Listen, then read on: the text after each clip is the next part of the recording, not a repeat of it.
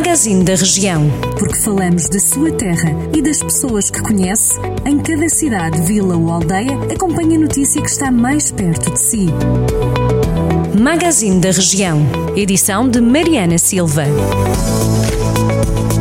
Em Armamar, um jovem portador de paralisia cerebral e atleta de desporto adaptado recebeu uma tricicleta que lhe vai permitir participar em melhores condições nas provas da modalidade. A tricicleta foi adquirida num esforço financeiro conjunto da Câmara Municipal de Armamar, Artenave, Associação Salvador, Associação Mover Viseu, Junta de Freguesia de São Cosmado e Adidas, entre outras entidades locais. Natural da localidade de São Cosmado, André Pinto Pinto tem paralisia cerebral desde a infância, mas não deixou de praticar desporto. Agora é atleta de tricicleta ao serviço da Associação Mover Viseu. Em julho do ano passado, integrou a equipa que representou Portugal numa prova internacional decorrida na Dinamarca.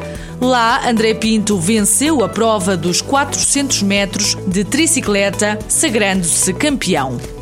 Foi criada em Viseu uma escola de jardineiros, um projeto que foi criado pelo município e pelo Instituto de Emprego e Formação Profissional no ano em que o Conselho escolheu como bandeira de promoção turística o slogan Viseu Cidade Jardim, que tem 90 anos e que foi criado pelo capitão Almeida Moreira. O plano de ação do Viseu Cidade Jardim 2021 é composto por 15 iniciativas âncora e outras 15 complementares destacando-se a classificação da Mata do Fontelo, onde o Executivo tem feito várias intervenções nos últimos tempos. O orçamento participativo, que este ano não decorreu, também vai voltar a realizar-se, sendo dedicado à Cidade Jardim. O Parque da cidade de São Pedro do Sul conta com novas peças decorativas produzidas por um funcionário do município para diversão dos mais pequenos ou para tirar fotografias originais. A Câmara Municipal de São Pedro do Sul diz que o Parque da cidade é uma zona de lazer para todas as idades, mas também um espaço com arte. A Câmara Municipal de Moimenta da Beira avançou com a criação de uma equipa que vai apoiar os habitantes do Conselho que estejam em confinamento obrigatório por causa da pandemia Covid-19.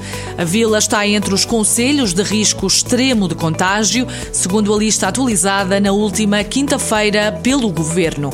Segundo a autarquia, os técnicos da equipa vão andar no terreno a verificar se os cidadãos em confinamento obrigatório necessitam de ajuda quer alimentar, quer de medicação, ou de apoio social ou psicológico. A equipa será composta por um representante da saúde local, técnicos municipais, das áreas de serviço social e cultural, de psicologia e até de combate ao insucesso escolar, todos em cooperação permanente com a GNR. A autarquia de Castro Daire vai devolver 2% da totalidade do IRS que arrecada aos municípios. A autarquia diz que esta é uma medida que o município tomou para apoiar as famílias em tempos de crise provocada pela pandemia Covid-19. A Câmara Municipal de Castro Daire vai manter ainda a taxa de IMI para este ano nas taxas mínimas permitidas. Jornal do Centro, a rádio que liga a região.